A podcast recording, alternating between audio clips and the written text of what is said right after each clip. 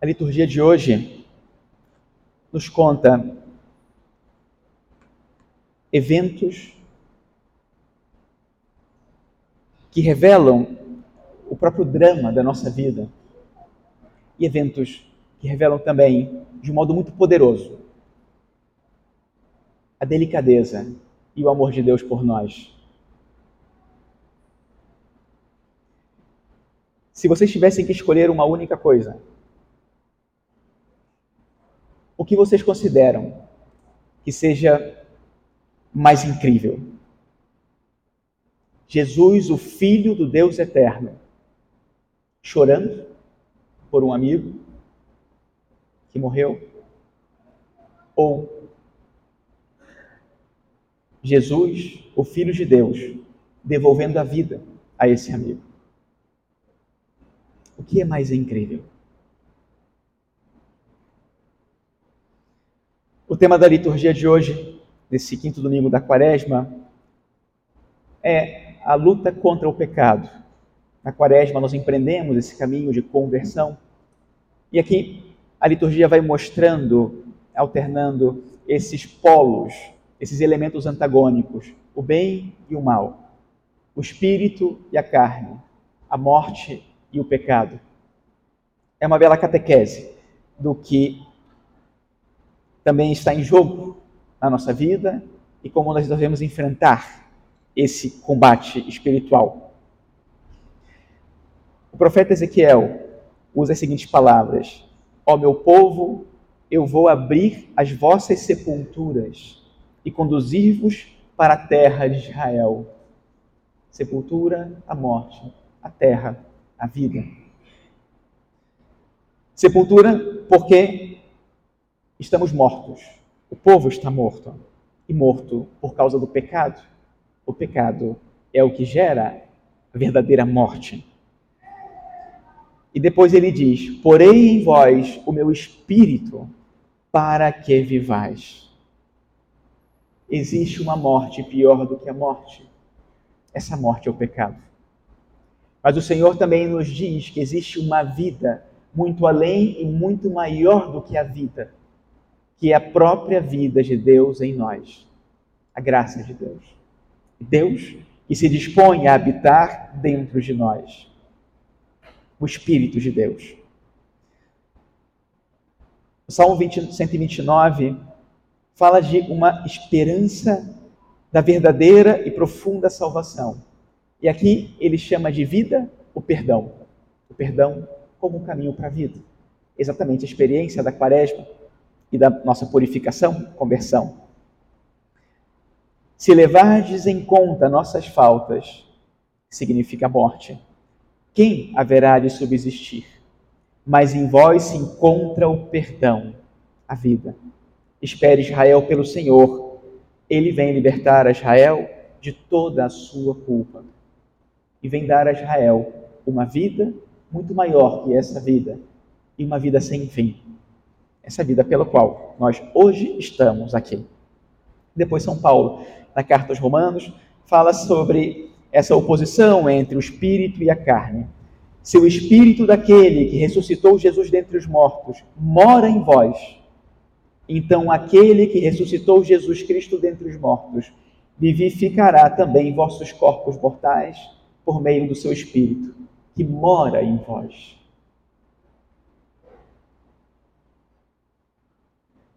Mais incrível ainda, como encontramos em nosso Senhor Jesus Cristo, no Evangelho, essa vida e essa morte que lutam entre si. E Jesus Cristo se coloca ao nosso lado para lutar conosco pela restauração dessa vida. E ele se apresenta como sendo essa vida.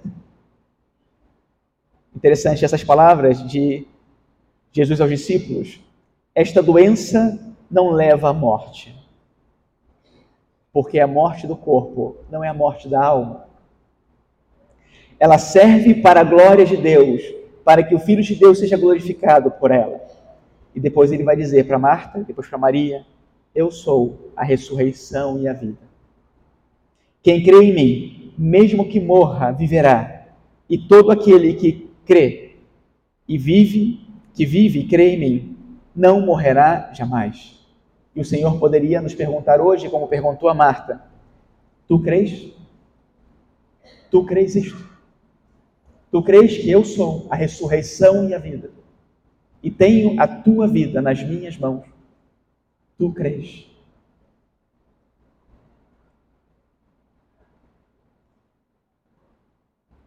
Esse é o nosso combate espiritual, essa é a nossa vida. Sempre. Os dois polos estão presentes: a vida e a morte. O perdão e o pecado. O espírito e a carne. É interessante porque, do ponto de vista biológico, todo ser vivo que tem o instinto da vida rejeita a morte e tenta preservar a vida.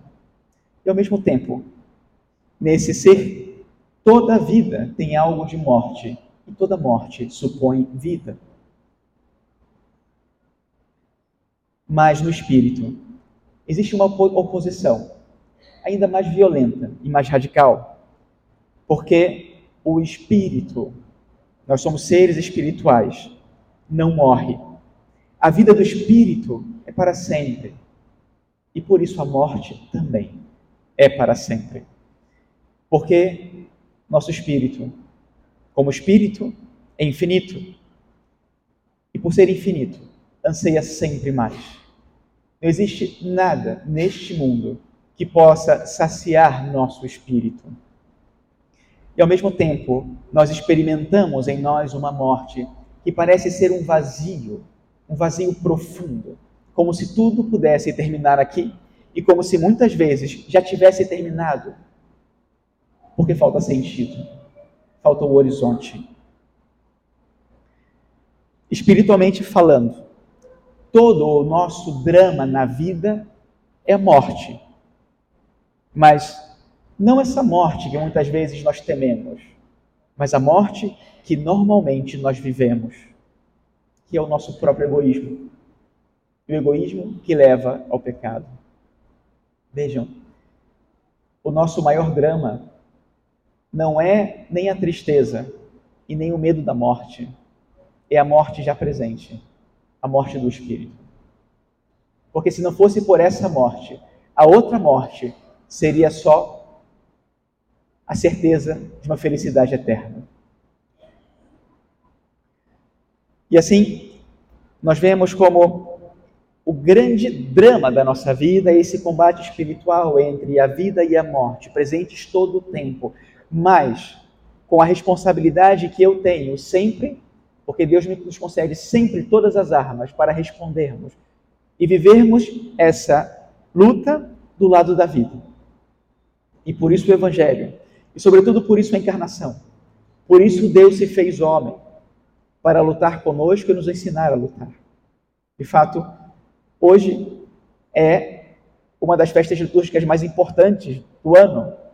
Nós estamos usando, como hoje, quinto domingo, é véspera do quinto domingo, celebramos quinto domingo da quaresma. Mas hoje nós celebramos a encarnação. Celebramos o dia em que o anjo anunciou a Maria a vinda do Cristo e ele se encarnou no seio da Virgem Maria. Hoje nós celebramos isso. E isso hoje nós contemplamos nesse evangelho, quando vemos esse Deus conosco, o Emanuel, um Deus que nunca nos abandona. Mas que muitas vezes nós perdemos de vista, porque nos distraímos com a vida e nos distraímos com aquilo que não é importante. Nós muitas vezes perdemos de vista aquilo que é importante. Hoje, cheguei ao Rio de Janeiro, saí do aeroporto e o Sérgio veio me trazer aqui no Uber. É típica a conversa no Uber. Ah, como vai a vida? Como está o clima? Né? Como é que estão as coisas? Ah, você viu o jornal? Que coisa horrível que aconteceu no outro dia. Quantas desgraças, né? E você fica pensando que a vida é só desgraça. E a gente fica pensando que o mal, o grande mal do mundo, está lá fora. O grande mal que assola a humanidade é o mal que está dentro do meu coração. E a responsabilidade que eu tenho por vencer esse mal é a única pela qual eu prestarei contas no último dia. Não pelo mal que está lá fora. E o mal que está lá fora, aquilo que me diz respeito, é precisamente aquilo que eu posso fazer para reverter esse mal.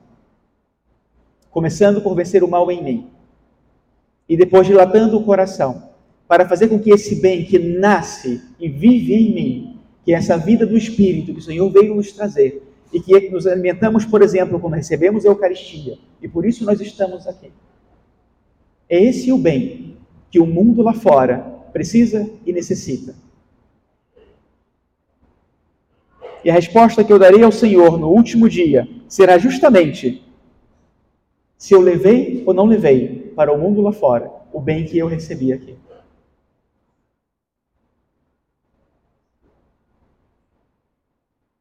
Esse é o combate espiritual.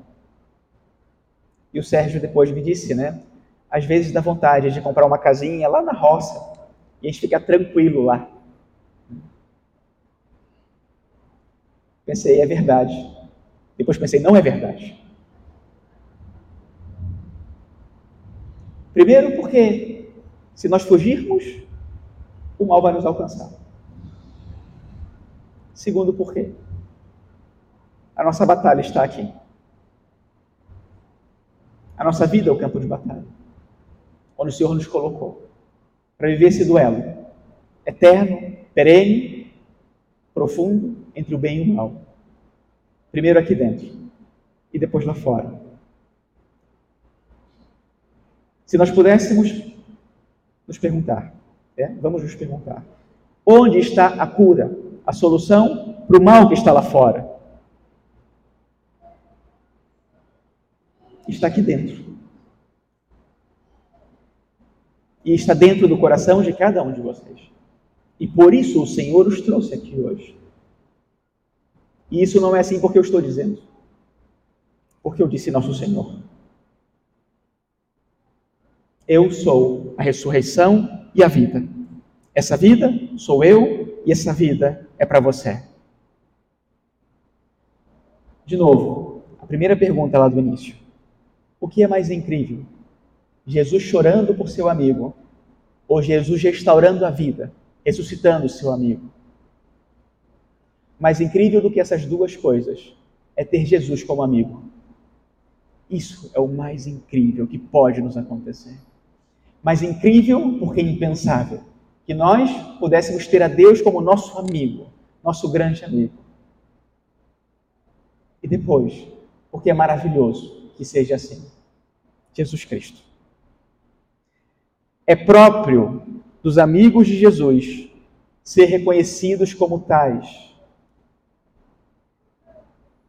Em muito boa medida, o mal que está lá fora é culpa nossa porque os amigos de Jesus não fizeram ainda tudo o que deveriam fazer para que aquele mal se transformasse em bem. E porque todas as vezes que não só fizemos algum mal, mas quando nos omitimos, sobretudo, e o mal pôde permanecer, nós somos culpados de uma omissão.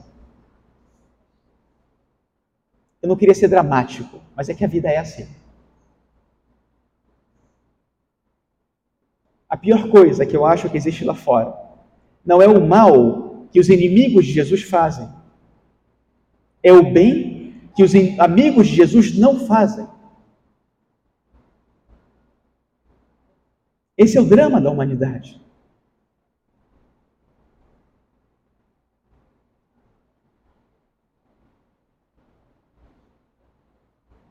Que o Senhor Jesus nos conceda a graça de vivermos cada dia o seu amor, cada momento, cada letra desse Evangelho. Esse Evangelho através do qual o Senhor nos diz: Eu sou a ressurreição e a vida.